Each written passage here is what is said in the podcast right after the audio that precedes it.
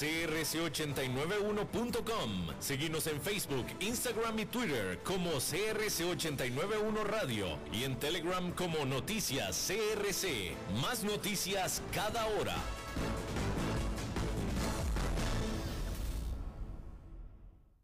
CRC 89.1 Radio y Cadena Radial Costarricense no se hacen responsables por las opiniones emitidas en este programa.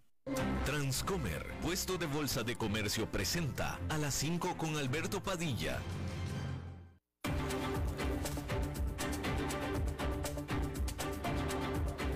Inicia a las 5 con Alberto Padilla. Un programa diseñado con el objetivo de llevarte diariamente un tema de actualidad, acompañado siempre de reconocidos editorialistas, de lunes a viernes a las 5 de la tarde por CRC 89.1 Radio, a las 5 con Alberto Padilla. Hola, ¿qué tal? Saludos, bienvenidos a esta emisión de A las 5 con su servidor Alberto Padilla. Muchísimas gracias por estarnos acompañando, gracias por estar ahí. Le mando cálidos saludos desde la, desde la señal y las instalaciones de CRC 89.1 Radio en San José, Costa Rica, desde donde estamos transmitiendo hasta el punto, en el tiempo y en el espacio en el que usted nos está escuchando, porque estamos saliendo en diferentes vías simultáneamente, por ejemplo en Facebook Live, en la página de este programa, a las 5 con Alberto Padilla. Estamos también disponibles en la página de YouTube de este programa. Estamos en podcast, en las diferentes más importantes plataformas para ello, Apple Podcast, Google Podcast, eh, Spotify y otras cinco importantes plataformas más. Aquí en Costa Rica, este programa que sale en vivo en este momento a las 5 de la tarde se repite todos los días a las 10 de la noche aquí en CRC 89.1 Radio. En esta ocasión me acompaña al otro lado de los cristales, tratando de controlar los incontrolables, el señor David Guerrero y la producción general de este programa, siempre poderosa, desde Bogotá, Colombia, a cargo del señor Mauricio Sandoval.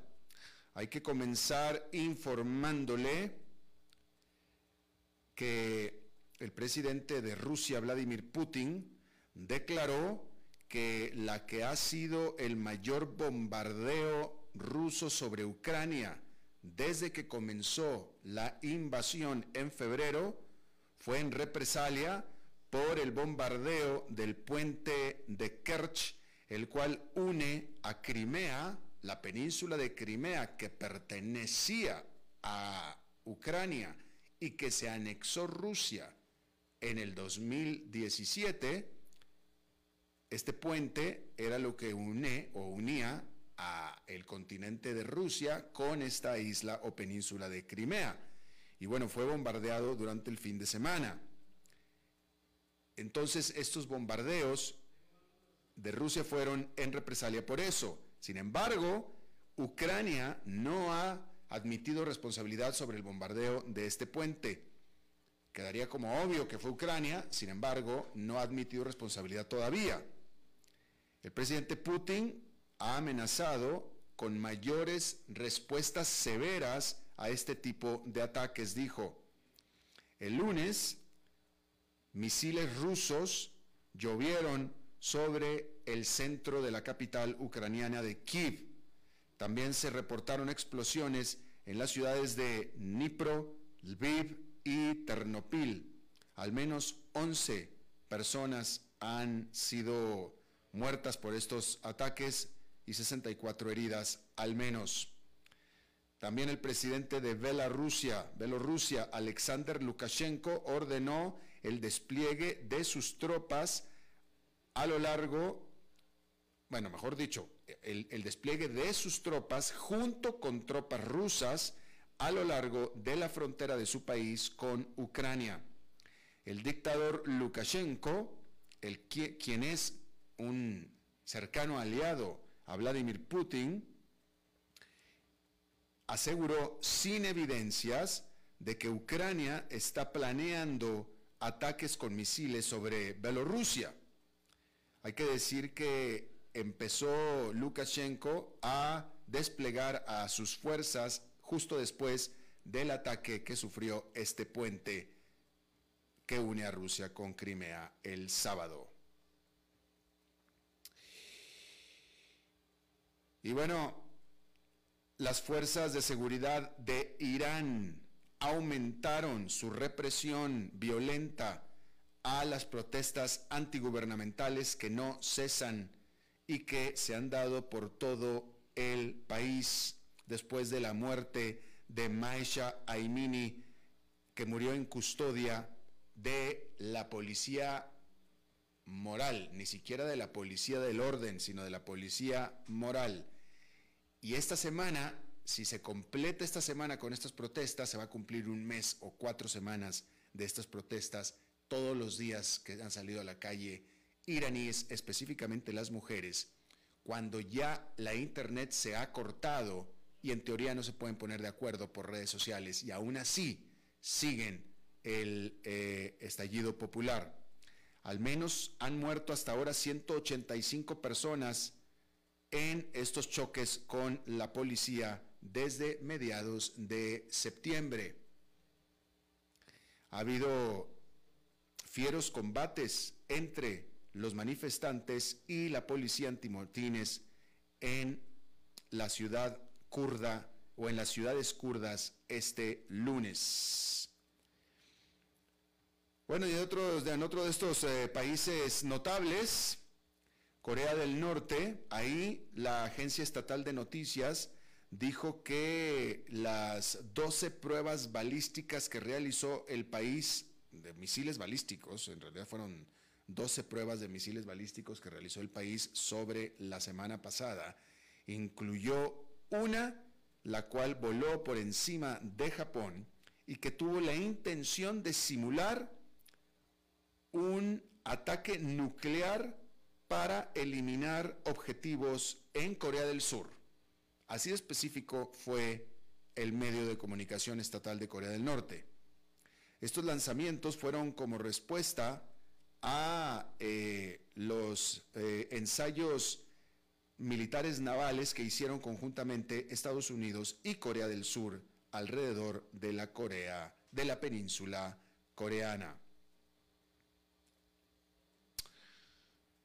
Bueno, y la productora de automóviles, no es cierto, no son automóviles, la productora de, de camiones, camiones y camionetas eléctricos Rivian, la cual en teoría debería de estar dando muy buenas noticias, pero que ha hecho todo lo contrario, Rivian vio el precio de sus acciones desplomarse por un 9% después de que emitió un llamado a reparación a 13 mil de sus vehículos por eh, una falla potencial.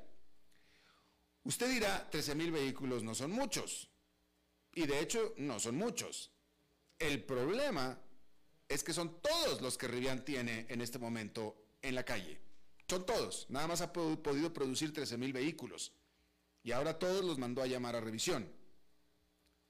Esta empresa eléctrica que tuvo, o de vehículos eléctricos, que tuvo el mayor colocación accionaria del 2021 eh, y con una lista de clientes que han ordenado uno de estos vehículos y dado adelantados por, adelantos por ellos, que suman 100 mil, 100 mil personas han ya dado adelantos por estos vehículos, apenas ha, producido 13 mil. Eh, sin embargo, esta empresa ha sido altamente afectada por los problemas, los cuellos de botella en las cadenas de suministro, la cual ha llevado a su producción literalmente a cuentagotas. Y por supuesto que esta nueva falla, que encima lo que produce lo está produciendo mal, pues definitivamente no ayuda en lo más mínimo. Y bueno, el Premio Nobel de Economía se dio a tres economistas por su investigación sobre el papel de los bancos en la economía y cómo su colapso de los bancos puede exacerbar las crisis financieras. Los ganadores Tres de ellos compartieron el premio, son nada menos que Ben Bernanke, quien fuera presidente de la Reserva Federal de los Estados Unidos y que ahora trabaja en la Brookings Institution, Douglas Diamond de la Universidad de Chicago y Philip Dybvig de la Universidad de Washington. Por cierto, antes de que se me olvide, porque se me había estado olvidando comentarle, la semana pasada, este que les habla, o sea, yo me puse mi tercer refuerzo contra el COVID-19. Y reporto que todo perfectamente bien. Es el tercer refuerzo. Y es, es la cuarta vacuna que tengo. Tercer refuerzo. Esto porque la primera vacuna fue Johnson Johnson, la cual nada más requería una dosis, no dos como todas las demás. Entonces tengo la vacuna de una dosis y tres refuerzos. ¿Sí? Y no solamente eso, la primera que fue Johnson Johnson, la segunda fue, eh, ya no me acuerdo qué fue, pero las primeras tres, lo que le quiero decir es que las primeras tres fueron de tres fabricantes diferentes. Sí, creo que fue Johnson Johnson, Pfizer y Moderna. Sí, así fue. Johnson Johnson, Pfizer y Moderna. Y esta última que me puse otra vez, otra vez fue Moderna, repetí. Pero tengo a bien reportarle que, como si nada, ningún, eh, tengo la gran suerte, yo reconozco, como toda buena vacuna, porque así son las vacunas, las vacunas dan efectos secundarios, dan efectos las vacunas. A mí, afortunadamente, no me da nada, nada, en lo más mínimo. Pero el punto es que tampoco lo matan a uno, ¿verdad? Ni la vacuna de COVID-19 tiene un problema especial que ninguna otra vacuna tiene y por lo tanto uno no se la debe poner. No, porque aquí estoy yo para contárselo. Y, no, aunque soy alguien bastante, bastante saludable, con una constitución muy buena, pues digo, soy alguien que va a, a tres años de distancia de los 60, ¿no? Entonces, simplemente para reiterarle que puede y debe ponerse su refuerzo que le toca de la vacuna COVID-19. No le va a pasar absolutamente nada. Bien, volviendo al tema económico, hay que decirle que un panel importante o un panel de importantes economistas estadounidenses acaba de publicar su perspectiva económica para el próximo año, la cual no es muy buena. Este panel de 45 pronosticadores, encabezado por la Asociación Nacional de Economía Empresarial, NAVE por sus siglas en inglés, dijo que esperan un crecimiento más lento, una inflación más alta, tasas de interés más altas y un debilitamiento del empleo tanto en el 2022 como en el 2023 de lo que esperaban anteriormente. La mayoría de las preocupaciones se reducen a la política de tipos de interés de la Reserva Federal, es decir, la política de tasas de interés. La vicepresidenta de NAVE, Julia Coronado, dijo que más de las tres cuartas partes de los encuestados creen que la probabilidad de que la economía logre un aterrizaje suave son 50 o 50, 50 y 50 o menos. Más de la mitad de los panelistas indican que el mayor riesgo a la baja para las perspectivas económicas de Estados Unidos es una excesiva estrechez monetaria. Los panelistas de NAVE redujeron su pronóstico medio para el PIB real para el cuarto trimestre del 2022 a un aumento del 0,1% en comparación con un aumento del 1,8% en la encuesta de mayo del 2022. La gran mayoría de los encuestados colocó más del 25% de probabilidades de que ocurra una recesión en el 2023, con la fecha de inicio más probable en el primer trimestre. El último informe llega cuando un creciente número de economistas predicen que la recesión es inminente. Justamente a este respecto, CNBC está eh, eh, informando también que el eh, presidente de JP Morgan, que JP Morgan siendo el banco más grande de Estados Unidos, el banco de inversión, también está hablando de que está esperando una recesión en los próximos seis a nueve meses. El punto de todo esto es que con la última subida, con, el último reporte del empleo de septiembre, del cual vamos a hablar un poco más adelante otra vez, pero con el, este último reporte, con lo que ya hay consenso de que la Reserva Federal va a seguir con sus agresivos aumentos de tasas de interés y por tanto va a precipitar a la economía en una recesión, que ya hay consenso de todo esto, se están empezando a dar las críticas por parte de los economistas de que las críticas en contra de la Reserva Federal. Eso es lo que está empezando. Ya, ya está eh, grandes cuestionamientos acerca de la política, de la decisión de la Reserva Federal, en la que ya todo mundo está de acuerdo en que va a haber recesión y que es una recesión impulsada por la Reserva Federal. Y entonces hay grandes cuestionamientos en si acaso vale la pena. Y pues claro, suena como contraintuitivo, contraintuitivo, ¿cómo es posible que quien debe preservar la estabilidad económica del país, que es la Reserva Federal, vaya precisamente a impulsar a una recesión económica en su lucha por eliminar la inflación? Y ante estas críticas que se están dando del consenso, estas críticas, la Reserva Federal y sus oficiales parece ser que están todos de acuerdo en que lo sentimos mucho, pero si esto es lo que hay que hacer para eliminar la inflación, esto es lo que hay que hacer. Están montados en su decisión. Pero cada vez hay más economistas muy importantes que están uniéndose a la crítica. Claro, viniendo desde antes, desde el punto en el que quien calculó más la, la inflación fue precisamente la Reserva Federal. Porque hace un año, todavía hace un año, hoy hace un año la Reserva Federal todavía decía que ellos consideraban que la inflación era transitoria, ese era el término que ellos usaban, transitoria. Todavía hace un año, ¿eh? Y después de hace un año también. No fue hasta marzo de este año que empezaron a decir, ay, me parece que siempre no fue transitoria. Entonces, están culpando de toda esta situación a la Reserva Federal y con razón, porque de nuevo no vieron bien el problemón que se les estaba viniendo con la Reserva Federal. Debieron haber empezado a subir tasas de interés muchísimo antes de cuando empezaron. ¿Sí? Bien, ahí está. Y bueno, los esperados datos, muy esperados datos del empleo de septiembre que se liberaron el viernes terminaron, como usted sabe, enfriando los mercados.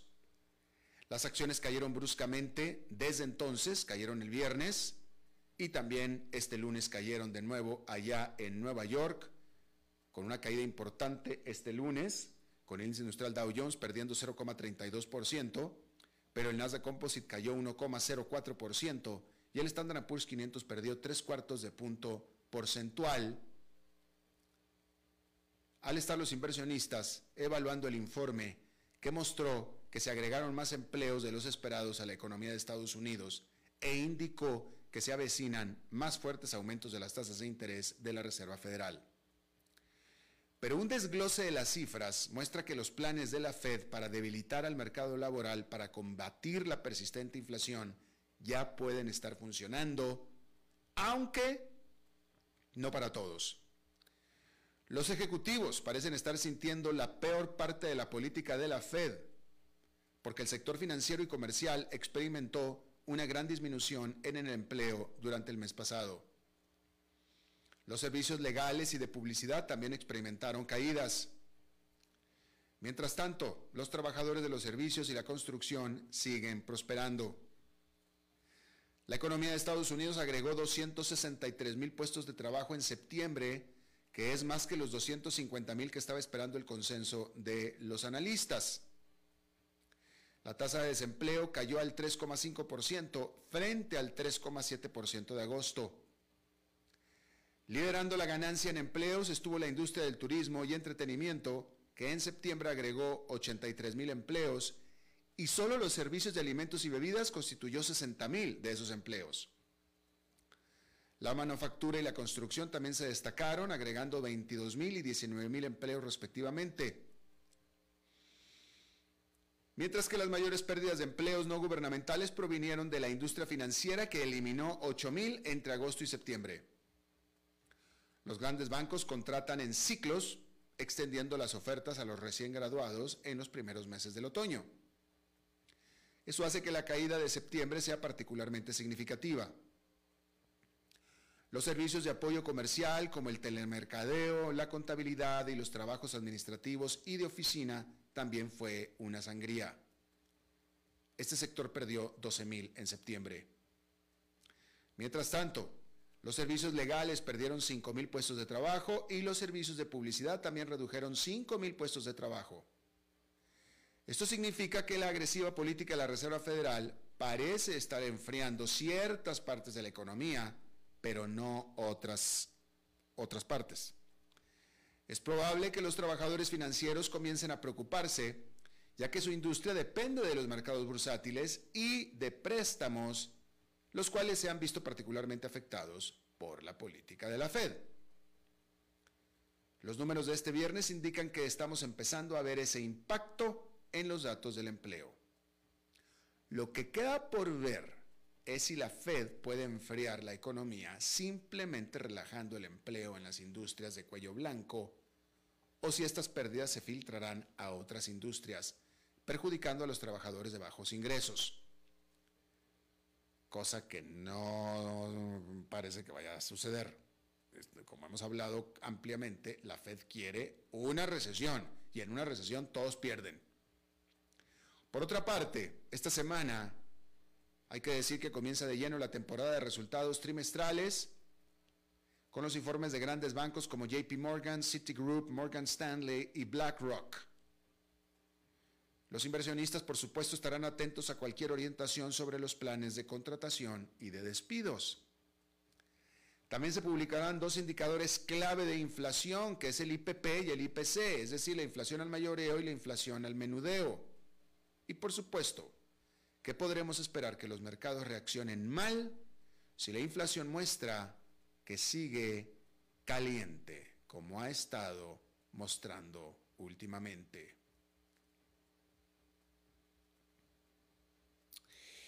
Y bueno, el informe del empleo de este viernes mostró también que la proporción de trabajadores que teletrabajan o que trabajan desde casa debido a la pandemia siguió a la baja, cayendo a solamente el 5,2% en septiembre desde el de ya por sí bajo 6,5% en agosto.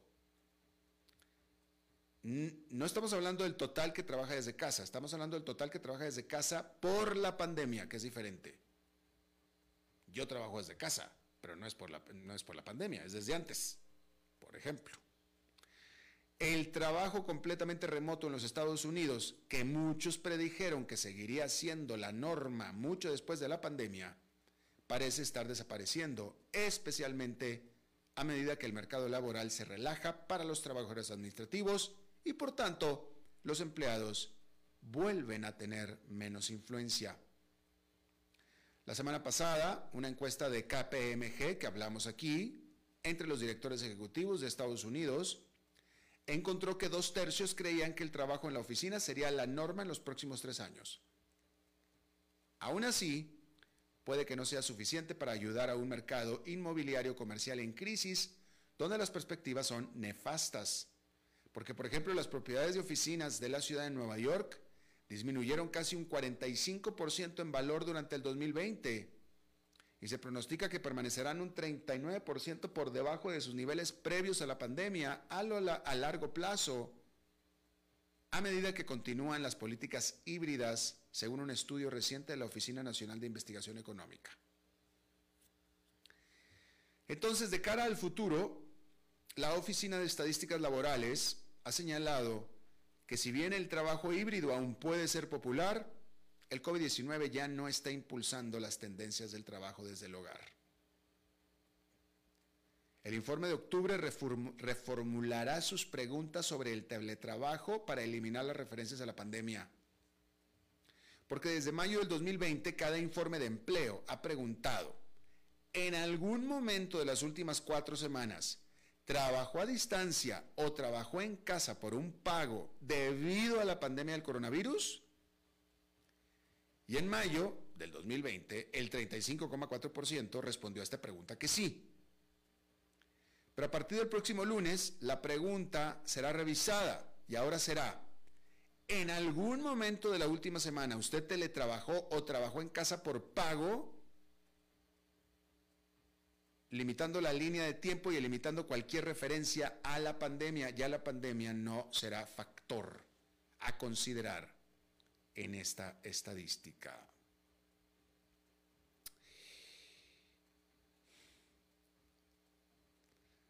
Bueno, Amazon informó el lunes sus planes de gastar casi mil millones de dólares en vehículos eléctricos para su flota en Europa. Esta inversión aumentaría la flota de la empresa a por lo menos 10.000 furgonetas de reparto eléctrico para el 2025 frente a las 3.000 que opera actualmente y más de 1.500 camiones eléctricos de larga distancia. Es parte del objetivo de Amazon de producir emisiones netas de carbono cero para el 2040.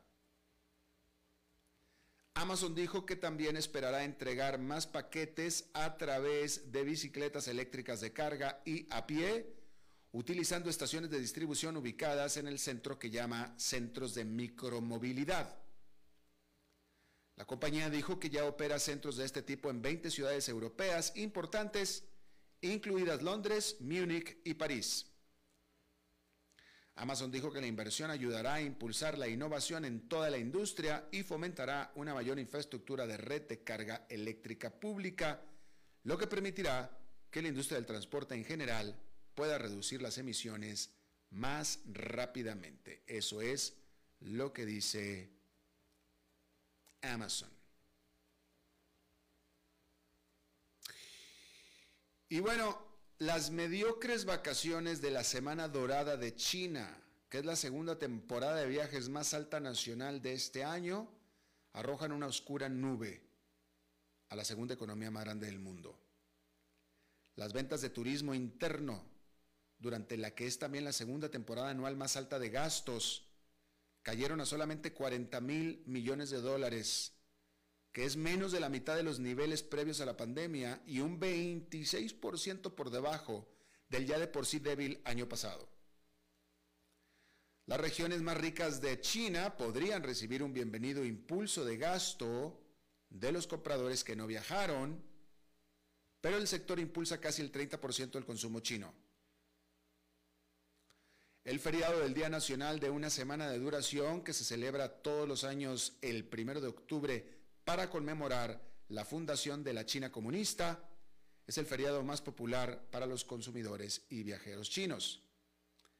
Antes de la pandemia, los turistas nacionales derrocharon unos 91 mil millones de dólares durante la Semana Dorada del 2019, que es más de la cuarta parte que durante el Festival del Año Nuevo Chino, que es en febrero. Estas, lúgubres cifras de este año en realidad no sorprenden, porque las draconianas medidas de cero COVID de Beijing han estado, con justa razón, asustando a los turistas nacionales. Porque, por ejemplo, un brote eh, de agosto en la isla tropical de Hainan, que es popular balneario para los chinos, dejó varados a unos 80 mil visitantes. Imagínese usted, está de vacaciones en la playa y de pronto dicen las autoridades cero COVID. Nadie entra de su nadie, nadie entra, nadie sale, todos confinados. Oiga, pero yo estoy de visita, yo ni vivo aquí, confinado, cállese la boca. Y la semana pasada, Xishuangbana, que es un popular destino chino que limita con Laos y Myanmar, se cerró también repentinamente después de que se encontraron 27 casos de COVID-19. Entonces con eso, pues nadie, nadie sale. Pero el problema más de fondo es el debilitamiento fuerte de la economía china, que no lo ayuda la política cero. ¿Sí? Y justamente vamos a hablar de esto en nuestra entrevista de hoy después de esta pausa.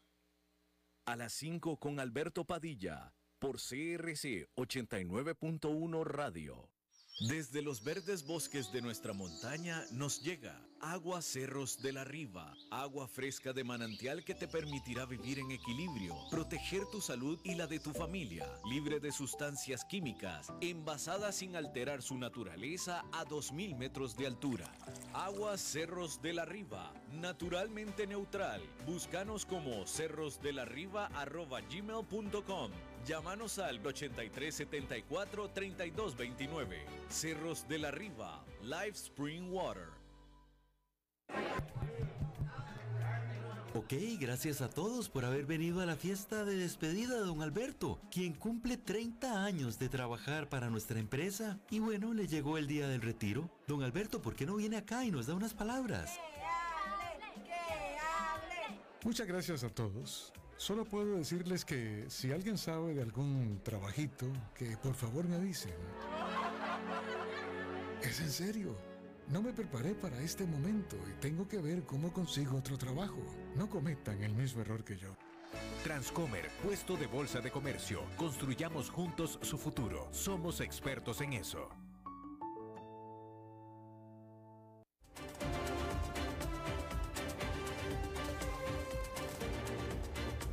Seguimos escuchando a las 5 con Alberto Padilla.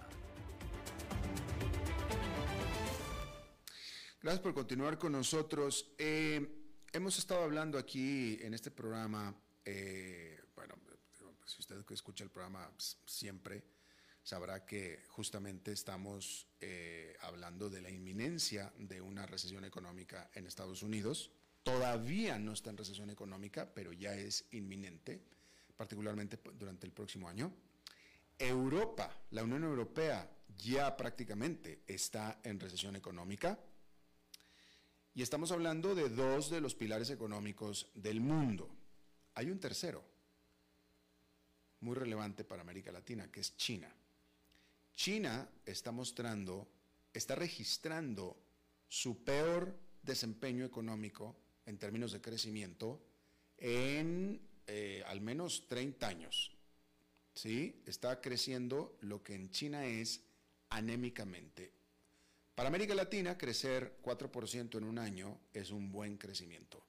Para China es prácticamente una recesión económica después de haber venido décadas de estar creciendo cuando menos un 8% anual.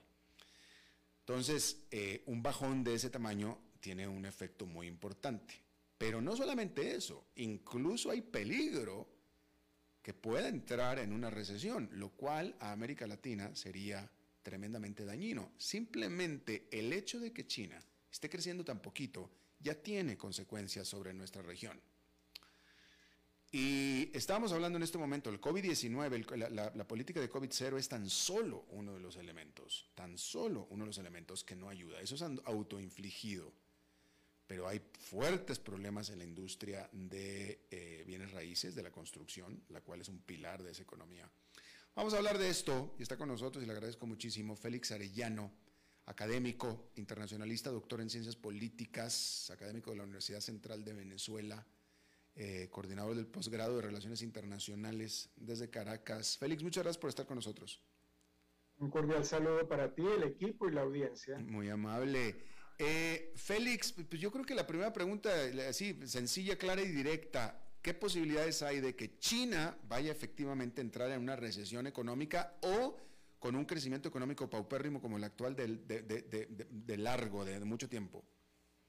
Bueno, tú lo dijiste ya, diste los elementos fundamentales. Yo creo que además hay todo un contexto político que se ha venido complicando sensiblemente porque la demanda mundial se ha reducido luego de la pandemia. En consecuencia, hay menos posibilidades de crecimiento para la mayoría de los países industrializados. Indiscutiblemente para los países en desarrollo la situación es doblemente más grave y eso genera inmediatamente tensiones políticas. En el caso de China, además de la reducción del poder de compra a nivel mundial por la pandemia, pues ha habido un relativo rechazo al comportamiento de China en los últimos años, eh, de, con elementos fundamentalmente políticos. La manera como ha manejado el caso de Hong Kong creó para Occidente un malestar. Luego, a partir de Donald Trump, pues la guerra con China, la guerra económica, comercial entre Estados Unidos y China se ha agudizado y eso tiene implicaciones para China y para el mundo. En el marco de la pandemia se habló eh, de la diplomacia de las mascarillas, de la diplomacia de las vacunas, y todo era la competencia con China por los mercados, por los controles, creo que el mundo empezó a ponerle límites al crecimiento de China, la idea de la fábrica del mundo dependiendo en un alto porcentaje de la producción china, de los insumos chinos, que luego, como tú bien indicabas, con la política del COVID tan rígida, pues generó desabastecimiento, dejó, generó problemas en la cadena de abastecimiento. Todo eso ha puesto al mundo en una situación tensa y, repito, con implicaciones políticas. Porque a ver en Estados Unidos, lo estamos viendo en América Latina y China está en puertas del Congreso del Partido Comunista. Sí, que es este mes, ¿no es cierto?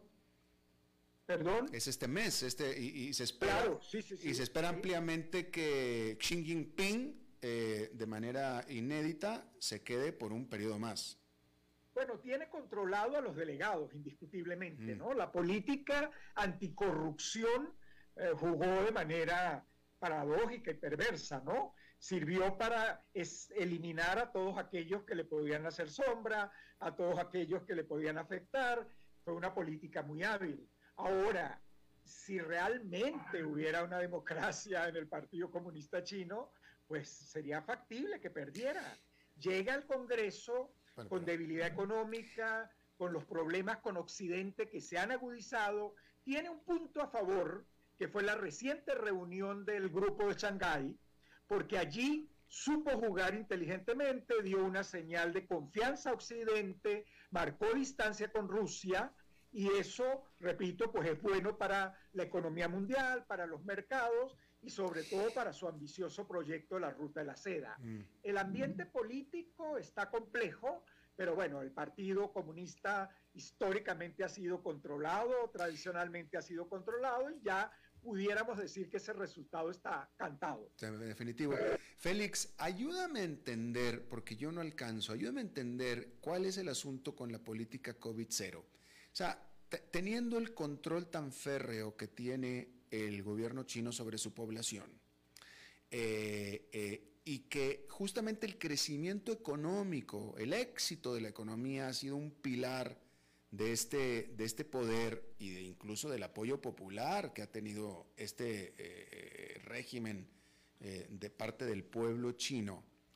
¿Cuál es el asunto, a pesar de las experiencias internacionales, de que ya, todo el planeta ha liberado la economía, se ha llegado a un cierto control del COVID. Eh, eh, ya vemos que no, no pasa mucho si liberamos la economía, la gente no, no, se cae muerta en la calle, etcétera, etcétera. ¿Cuál es, y, viendo que se está ahorcando la economía de China, cuál es el asunto verdadero de fondo de este COVID-0 que tanto daño está haciendo? Mira, uno llega a pensar que es el poder hegemónico de Xi Jinping, ¿no? Que quiere establecer la línea férrea y no hay contradicción que se, que se pueda presentar, no hay quien se atreva a disentir. Realmente es uno de sus puntos más débiles en el expediente económico con el que llega al Congreso el partido, porque no solo afectó la economía china, sino que afectó la economía global, porque allí están las cadenas de suministros más importantes, los puertos fundamentales para la economía global. Todo pareciera indicar, como tú bien lo indicas, que detrás hay soberbia, la soberbia clásica de los partidos comunistas, el control férreo de las instituciones, quien se atreva a disentir es excluido, y no dudaría que también le ayudó al manejo de los delegados para el Congreso del partido. Es una coyuntura muy delicada, porque toda China sabe que se está rompiendo una tradición seria, sólida, que le ha sido beneficiosa al país y al partido de los dos periodos en el gobierno, que viene desde Deng Xiaoping. Esto se rompe ahora y bueno, prácticamente se reedita a Mao Zedong, que, que, el mismo partido se ha encargado de, desprestigiar y ahora Xi Jinping lo quiere revalorizar para asumir el mismo rol. Eh, creo que tiene una posición compleja, no obstante que, repito, el giro en Shanghái ha sido hábil. Ha sido hábil porque la distancia con Occidente le afecta sensiblemente a sus proyectos fundamentales. Eh, ya en América Latina también hay crítica a la relación económica con China. Es una relación de un modelo primario exportador donde hay que enviar las materias primas, recibir las manufacturas. Ya empezamos a ver los casos de cobro de deuda draconiana eh, cuando los defensores del expansionismo chino decían, pero es que es, es, un, es un prestamista que no tiene condiciones, no es el Fondo Monetario. Claro que las tiene. Ahora viendo que la condicionalidad para renegociar deuda es severa, es draconiana, lo están viviendo algunos países africanos. Eh, Entonces yo creo que el hecho de que ya el mundo tiene más claro esta guerra híbrida china, rusa, contra los valores liberales, pues está poniendo límites importantes. Yo creo que no es excluir a China ni divorciarse de China, es poner límites, es tener una relación respetuosa entre las distintas partes. Bueno, y qué bueno que lo tomas, eh, que, tomas el tema, Félix, porque es cierto, eh, tanto Venezuela, por ejemplo, como Ecuador, en su, en su anti en, en tu anti norteamericanos, eh, se fueron con China a pedirles créditos aparentemente blandos y fáciles, y hoy en día tienen fuertes problemas tanto Ecuador como Venezuela con esa deuda que le deben a China. Absolutamente, y China no forma parte del Club de París, no utiliza el Club de París para la renegociación de deuda, eh, quiere tener un sistema financiero propio. Bueno, yo creo que eh, ese sueño, ahora muy cultivado por Putin para aislarse de Occidente, no tiene mayor eh, posibilidad real, porque bueno, la prosperidad está en los marcos de libertad, la competitividad, la productividad, incluso yo quería, no voy a dejar de, mencionarlo, cuando uno dice China, la principal, la segunda economía, bueno, con estadísticas que provienen del Partido Comunista, a veces no es tan fácil creer la bonanza, creer las cifras, siempre hay algún maquillaje mm. por la falta de transparencia, por la falta de libertades. Las libertades permiten la innovación, la competitividad y también en alguna medida el bienestar. Claro que es necesario crear mecanismos de equidad, para evitar la situación de los más débiles, pero los partidos comunistas no son el mejor ejemplo en generar equidad, quizás todo lo contrario, un autoritarismo que cultiva pobreza para poder tener un mayor control social. Eh, Félix, en, en, todo lo que va de este siglo, definitivo, pero desde antes incluso, la suerte específicamente de Sudamérica, de Sudamérica, estaba echada con, con China. O sea, si China crecía, Sudamérica crecía. Si China no crecía tanto, Sudamérica le iba muy mal. Básicamente por la compra-venta de materias primas. Materias primas. Efectivamente. Eh, ahora, con este panorama en el que tú estás planteando que ya China no va a volver a ser en el futuro cercano lo que antes era en términos de crecimiento y por tanto de demanda de estas materias primas, ¿cómo valoras tú, cómo ves tú, qué, qué perspectiva tienes de esa relación económica de Latinoamérica con China? Bueno, yo creo que la relación no se deteriora sensiblemente, ni se debería deteriorar. Es un socio importante, pero sí hay que poner límites. Yo creo que con la pandemia, con las crisis de la globalización que hemos enfrentado, debería revalorizarse la integración regional. Debería revalorizarse los mercados regionales, la importancia del Mercosur, de la comunidad andina, eh, la posibilidad de que Sudamérica realmente abra los mercados, desmonte las medidas para arancelarias, los controles, las limitaciones y facilite el comercio, incluso con Occidente, que son vecinos cercanos. El mercado norteamericano allí es fundamental una relación más creativa, más activa con los Estados Unidos. Creo que la administración Biden lo tiene claro, lo planteó en Los Ángeles, en la Cumbre de las Américas, pero ha faltado coordinación con el sector privado para trabajar más activamente, e incluso coordinación con Europa. Creo que en el diálogo transatlántico debe jugar un papel relevante el fortalecimiento de las relaciones con América Latina y con el tercer mundo en general, porque China se ha posicionado enormemente y creo que se han detectado en estas últimas décadas, en estos últimos años, las vulnerabilidades de esa hegemonía china. El problema de China como fábrica del mundo ha demostrado limitaciones para el mundo global, pero también para América Latina. Entonces creo que es una gran oportunidad promover cadenas regionales de valor, reducir en buena medida las cadenas globales y darle mayor relevancia al mercado regional. Pero Félix, eh, eh, eh, qué lindo, qué lindo sueño el tuyo, ¿no? bien bolivariano, y lo digo sin sorna, pero esas oportunidades América Latina las ha tenido muchísimas veces, que son las mismas veces que las ha desperdiciado. ¿Tú crees que esta vez será diferente? Bueno, ahora la situación es un poco más dura, ¿no? En la medida que el mundo ha demostrado las debilidades de la globalización en la medida que está creciendo un clima de proteccionismo en mercados eh, desarrollados. Eh, el tema político va acompañado de mucha exclusión, de una dosis de xenofobia, de un aislamiento. Tengo el temor que el Partido Republicano está siguiendo la línea de Donald Trump.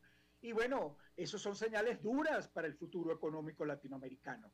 Yo creo eh, que actores que le den seriedad al tema económico comercial y creo que en alguna medida lo está tratando de plantear Gustavo Petro en Colombia, en alguna medida podríamos verlo en Gabriel Boric en Chile. Es necesario crear equidad, pero también apertura. Apertura con equidad es fundamental. Es un sueño, pero creo que ahora las condiciones se están haciendo más apremiantes, porque nos pasa lo que siempre nos pasa con Venezuela, con Caracas. Siempre. Es imposible, ya no diría que es difícil, es imposible mantener una conexión de Internet estable por más de 10 minutos con Venezuela. ¿Ah? No, no te entiendo qué me estás diciendo, pero, pero bueno, el punto aquí con el público es que siempre nos pasa con una entrevista con Venezuela, siempre. Nunca se puede mantener una conexión estable de más de 10 minutos con Venezuela. Es más, ya me extrañaba que a Félix lo estábamos escuchando demasiado bien. Y ahí está, ya se acabó, se, cortó, se fue, ¿va? En fin, bueno.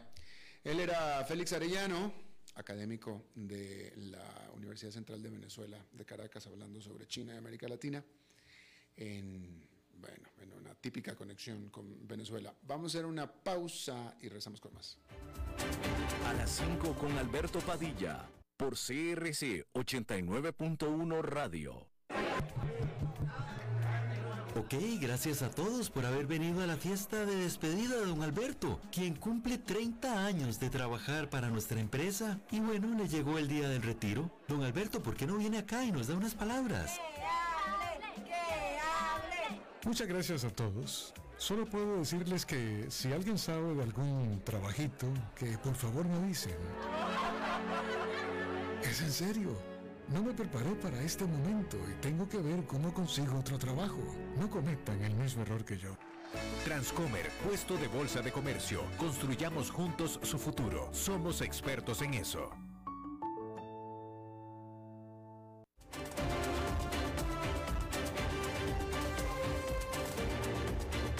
Seguimos escuchando a las 5 con Alberto Padilla.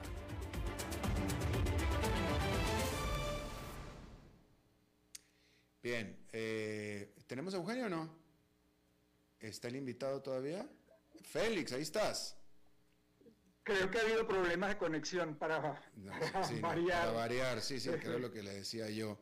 Este, bien, bien, bueno, bueno, pero, vamos, vamos cerrando de todos modos la entrevista. Félix, gracias porque te permaneciste en la, en la línea. Este, em, eh, hablabas tú de apertura con equidad. Eh, en América Latina, Félix, este, me parece tú, por, el lenguaje que tú hablas, Félix, me parece que eres, incluso más joven que yo.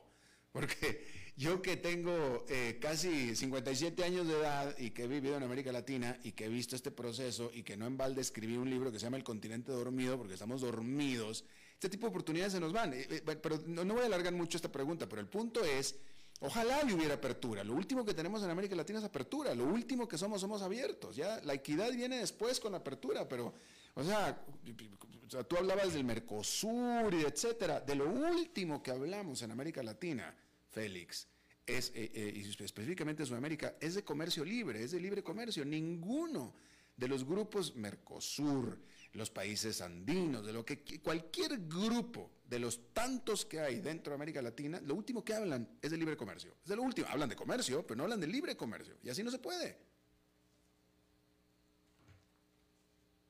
y se volvió a ir. Sí, es que nada más tú, Davidcito, pues es que tú, tú, tú, tú, tú y Mauricio les encantan insistir donde no se puede. Pues sí, en fin. Eh, ¿Tenemos a Eugenio o no tenemos a Eugenio? Sí tenemos a Eugenio. Bueno, porque es lunes y vamos a hablar los lunes, como siempre, de bienes raíces. ¿Ahí ¿Estás ahí, Eugenio? Alberto, ¿cómo te va? Muy buenas tardes. Saludos a ti y a todo tu auditorio. Igualmente, adelante, Eugenio. Gracias, Alberto.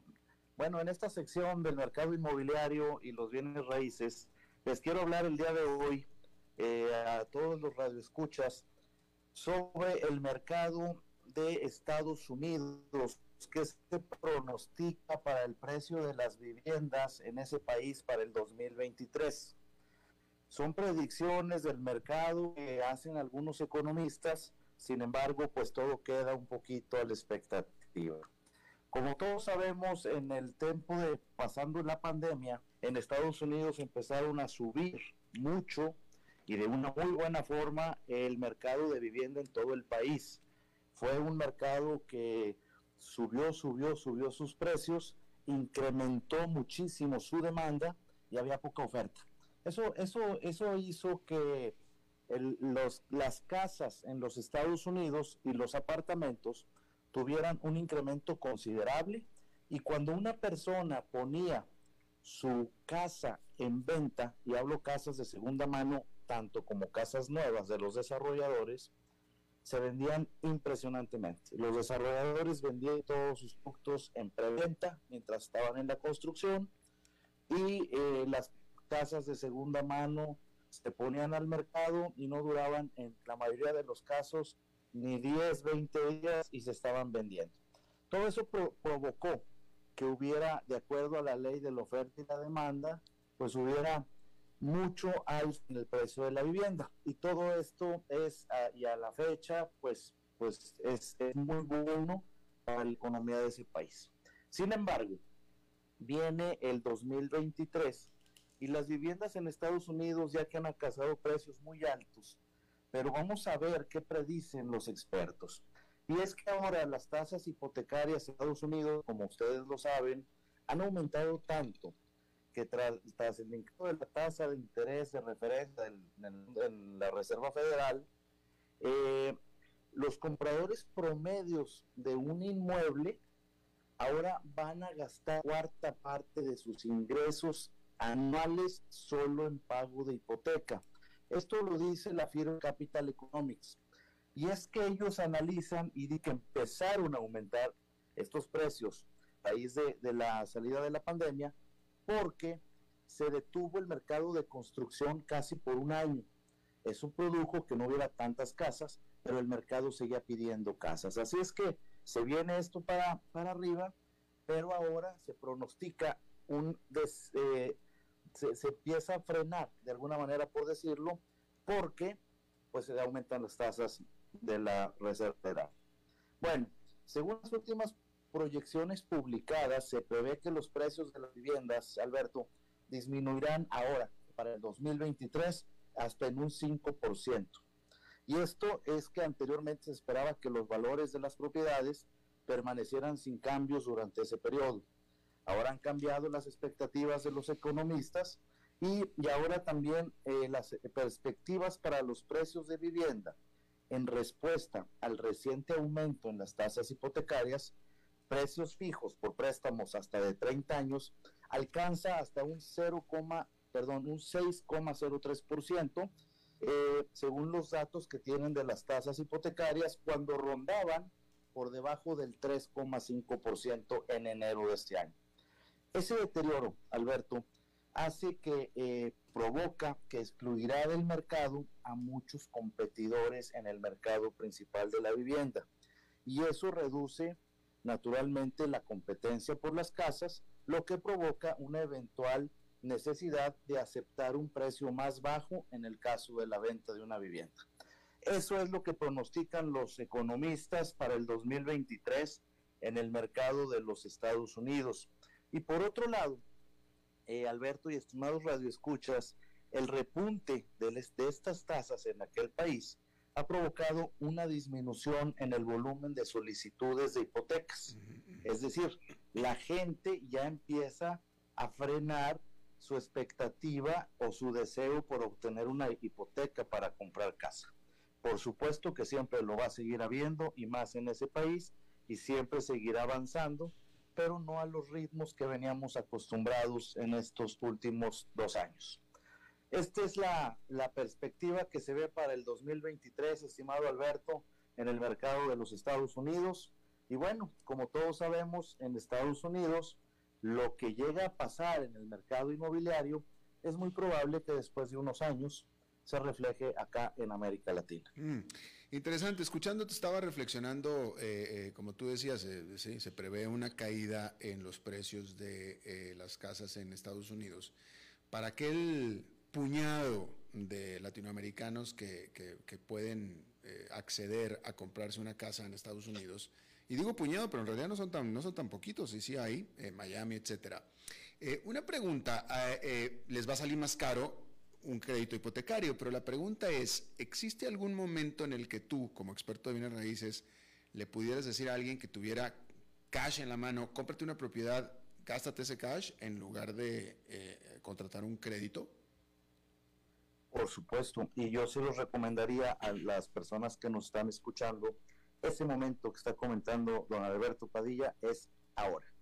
Es en este momento, si usted puede comprar y quiere una propiedad en alguna ciudad de los Estados Unidos, dígase en Miami, dígase en Nueva York, dígase cualquier otro estado, eh, es el momento de hacerlo, porque hoy en día en los Estados Unidos siguen los desarrolladores construyendo bastante eh, unidades, bastantes inmuebles y están en preventas con precios competitivos.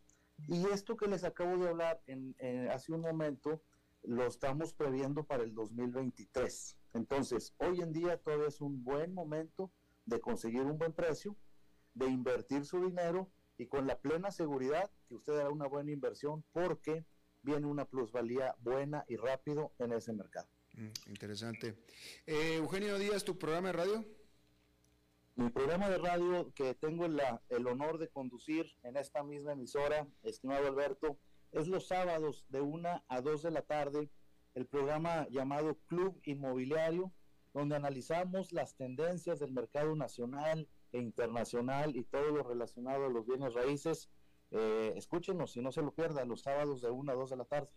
Eugenio Díaz, muchísimas gracias, como siempre, todos los lunes tu participación.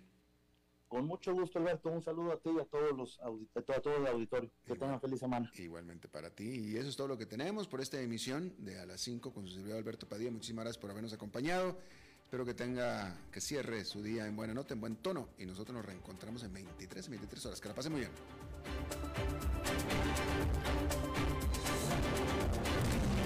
Las 5 con Alberto Padilla fue traído a ustedes por Transcomer, puesto de bolsa de comercio. Construyamos juntos su futuro. Somos expertos en eso.